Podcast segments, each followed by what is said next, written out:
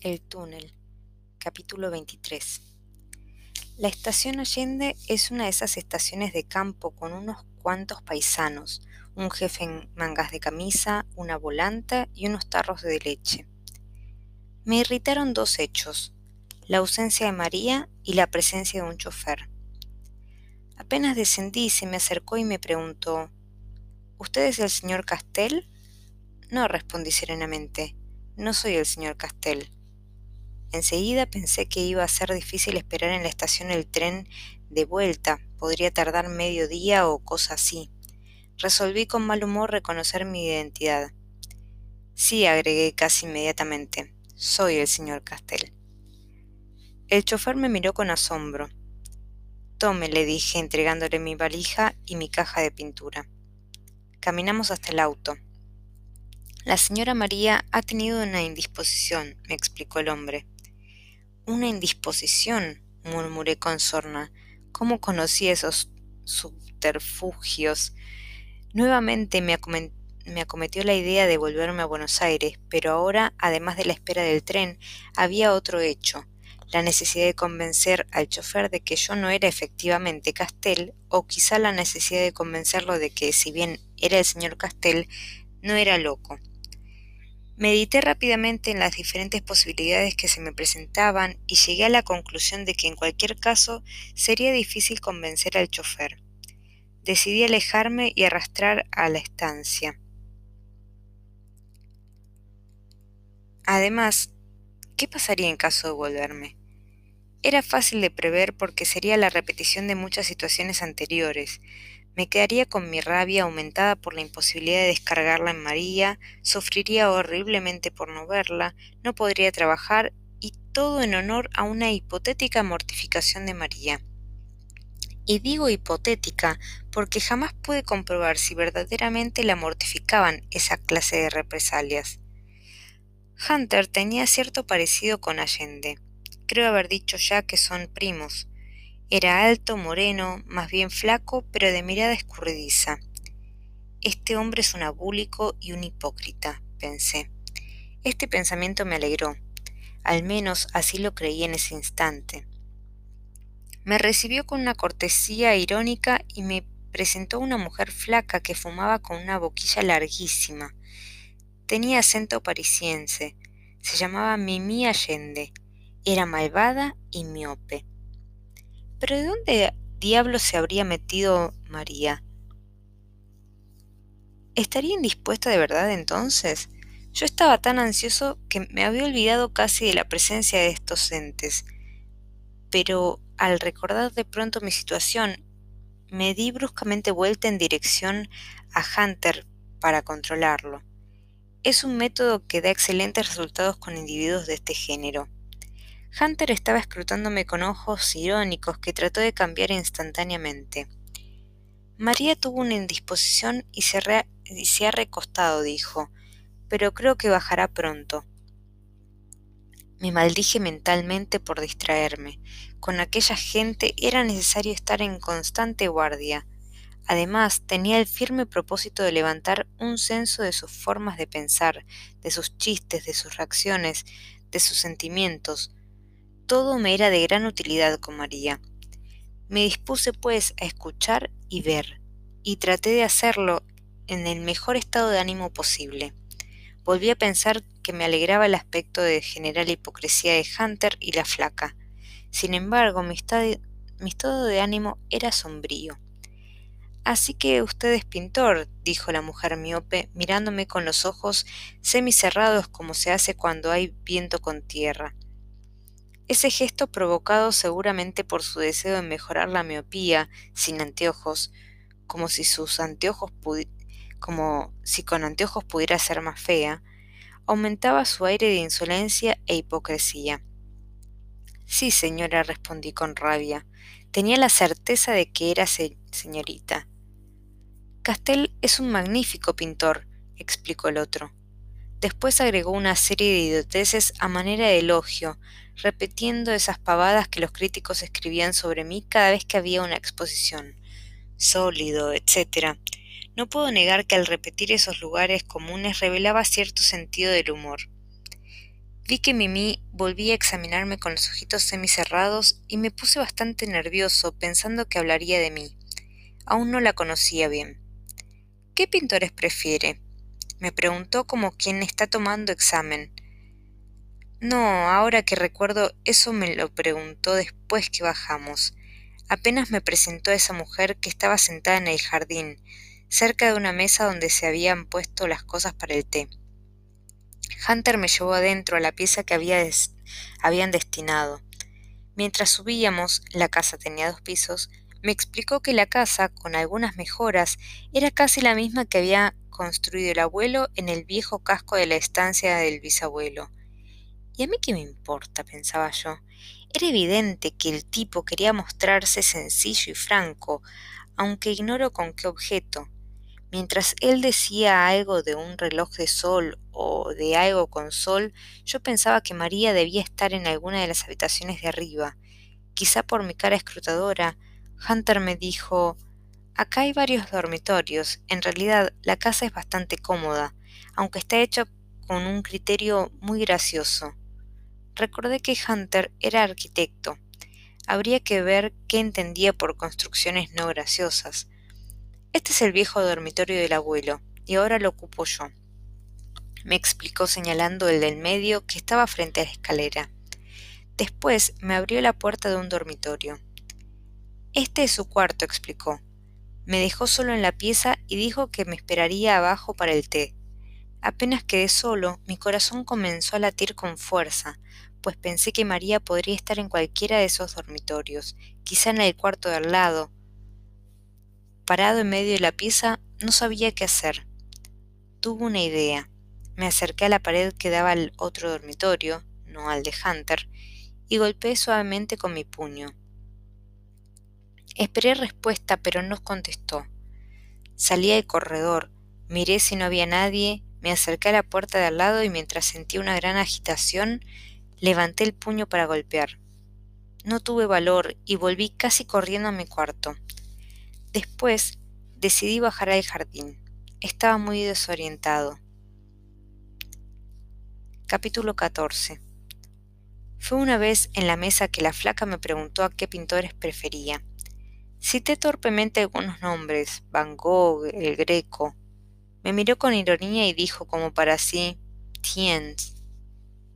Después agregó, a mí me disgusta la gente demasiado grande. Te diré, prosiguió dirigiéndose a Hunter, que esos tipos como Miguel Ángel o el Greco me molestan.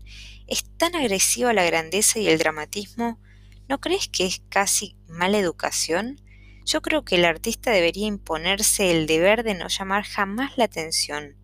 Me indignan los excesos de dramatismo y de originalidad. Fíjate que ser original es en cierto modo estar poniendo de manifiesto la mediocridad de los demás, lo que me parece de gusto muy dudoso. Creo que si yo pintase o escribiese haría cosas que no llamasen la atención en ningún momento. No lo pongo en duda, comentó Hunter con malignidad. Después agregó, estoy seguro de que no te gustaría escribir, por ejemplo, los hermanos Karamazov. ¡Qué horror! exclamó Mibi dirigiendo los ojitos hacia el cielo. Después completó su pensamiento. Todos parecen nouveau riche de la conciencia, incluso como se llama Josim. ¿Por qué no decís Sosimo, Mimi? A menos que te, te decidas a decirlo en ruso. Ya empiezas con tus tonterías puristas. Ya sabes que los nombres rusos pueden decirse de muchas maneras. Como decía aquel personaje de una farce, Tolstoy o Tolstoy, que de las dos maneras se puede y se debe decir.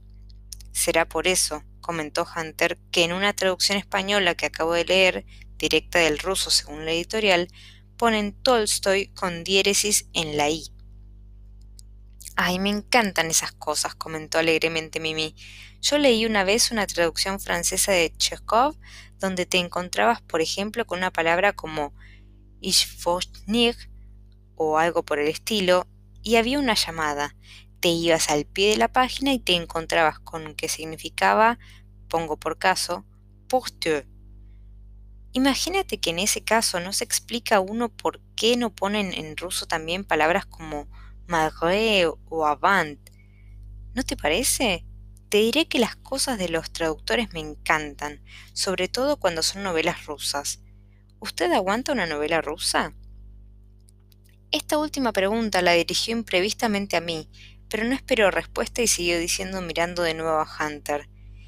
Fíjate que nunca he podido acabar una novela rusa son tan trabajosas, aparecen millares de tipos y al final resulta que no son más que cuatro o cinco.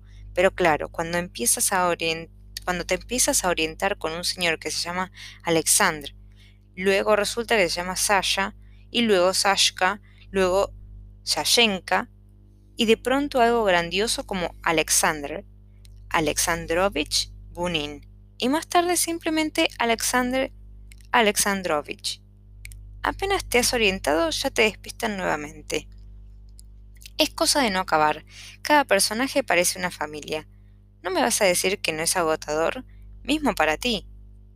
Te vuelvo a repetir, Mimi, que no hay motivos para que digas los nombres rusos en francés. ¿Por qué en vez de decir Chekhov no decís Chekhov? Que se parece más al original. Además, ese mismo es un horrendo galicismo. Por favor, suplicó Mimi, no te pongas tan aburrido, Luisito. ¿Cuándo aprenderás a disimular tus conocimientos? ¿Eres tan abrumador, tan épuisant? ¿No le parece? concluyó de pronto dirigiéndose a mí. Sí, respondí casi sin darme cuenta de lo que decía. Hunter me miró con ironía. Yo estaba terriblemente triste. Después dicen que soy impaciente. Todavía hoy me admira que haya oído con tanta atención todas esas idioteces y sobre todo que las recuerde con tanta fidelidad. Lo curioso es que mientras las oía trataba de alegrarme haciéndome esta reflexión. Esta gente es frívola, superficial. Gente así no puede producir en María más que un sentimiento de soledad. Gente así no puede ser rival. Y sin embargo, no lograba ponerme alegre. Sentía que en lo más profundo alguien me recomendaba tristeza, y al no poder darme cuenta de la raíz de esta tristeza me ponía malhumorado, nervioso. Por más que trataba de calmarme prometiéndome examinar el fenómeno cuando estuviese solo. Pensé también que la causa de la tristeza podía ser la ausencia de María, pero me di cuenta que esa ausencia más me irritaba que entristecía. No era eso. Ahora estaban hablando de novelas, eh, ah, novelas policiales. Oí de pronto que la mujer preguntaba a Hunter si había leído la última novela del séptimo círculo. ¿Para qué? respondió Hunter. Todas las novelas policiales son iguales. Una por año está bien, pero una por semana me parece demostrar poca imaginación en el lector. Mimi se indignó. Quiero decir, simuló que se indignaba. No digas tonterías, dijo. Son la única clase de novela que puedo leer ahora. Te diré que me encantan. Todo tan complicado y detectives tan maravillosos que saben de todo. Arte de la época Ming, grafología, teoría de Einstein, béisbol, arqueología, quiromancia, economía, política, estadísticas de la cría de conejos en la India, y después son tan infalibles que da gusto. ¿No es cierto? preguntó dirigiéndose nuevamente a mí. Me tomó tan inesperadamente que no supe qué responder. Sí, es cierto, dije por decir algo. Hunter volvió a mirarme con ironía. Le diré a Georgie que las novelas policiales te revientan, agregó Mimi, mirando a Hunter con severidad. Yo no he dicho que me revienten, he dicho que me parecen todas semejantes. De cualquier manera se lo diré a Georgie. Menos mal que no todo el mundo tiene tu pedantería. Al señor Castell, por ejemplo, le gustan, ¿no es cierto? ¿A mí? pregunté horrorizado.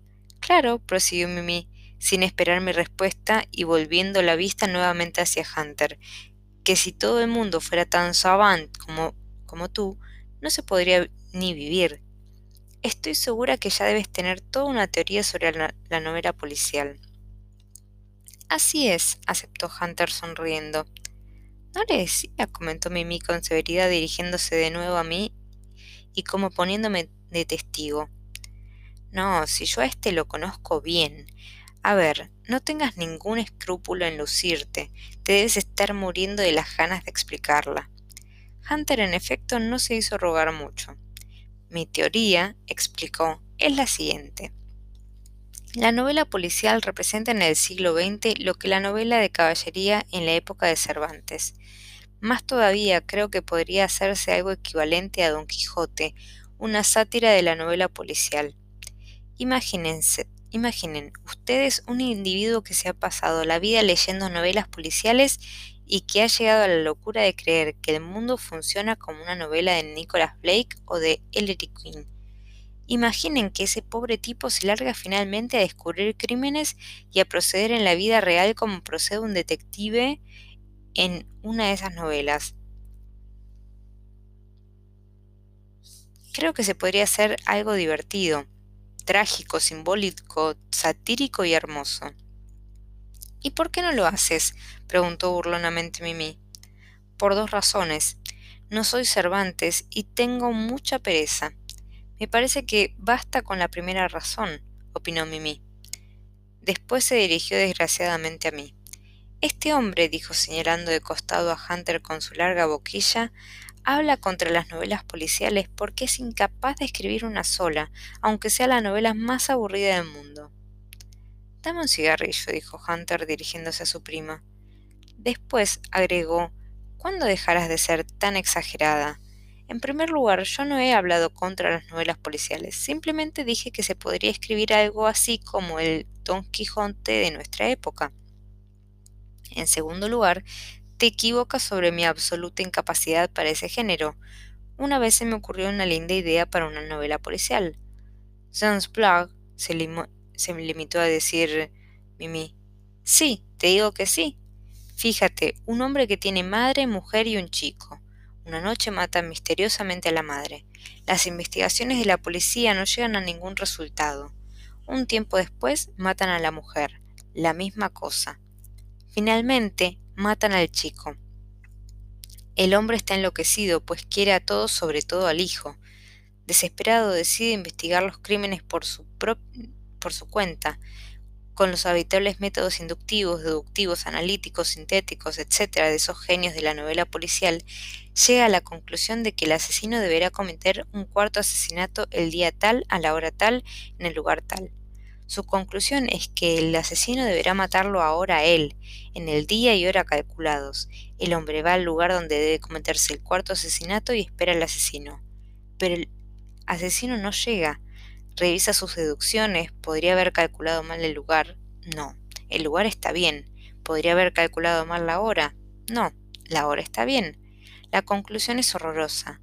El asesino debe estar ya en el lugar. En otras palabras, el asesino es él mismo, que ha cometido los otros crímenes en estado de inconsciencia.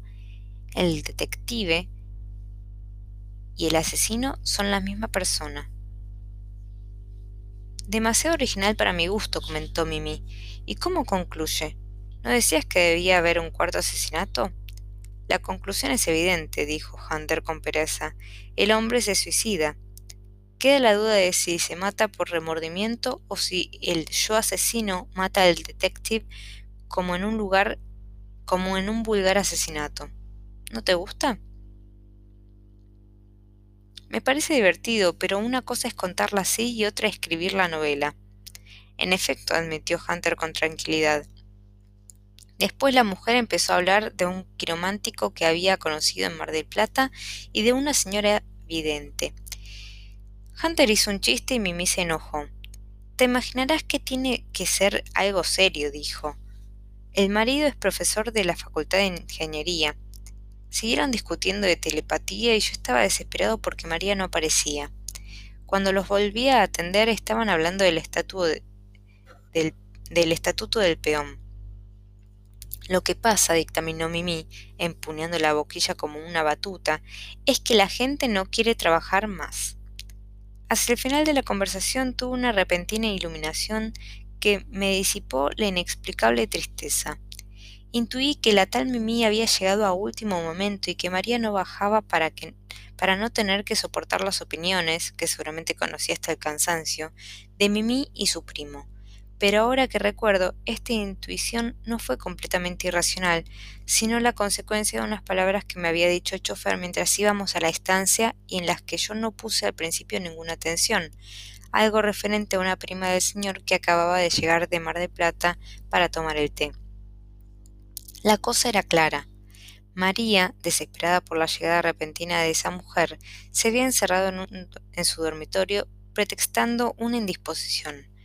Era evidente que no podía soportar a semejantes personajes, y el sentir que mi tristeza se disipaba con esta deducción me iluminó bruscamente la causa de esa tristeza. Al llegar a la casa y ver que Hunter y Mimi eran unos hipócritas y unos frívolos, la parte más superficial de mi alma se alegró porque veía de ese modo que no había competencia posible en Hunter, pero mi capa más profunda se entristeció al pensar, mejor dicho, al sentir, que María formaba también parte de ese círculo y que de alguna manera podría tener atributos parecidos.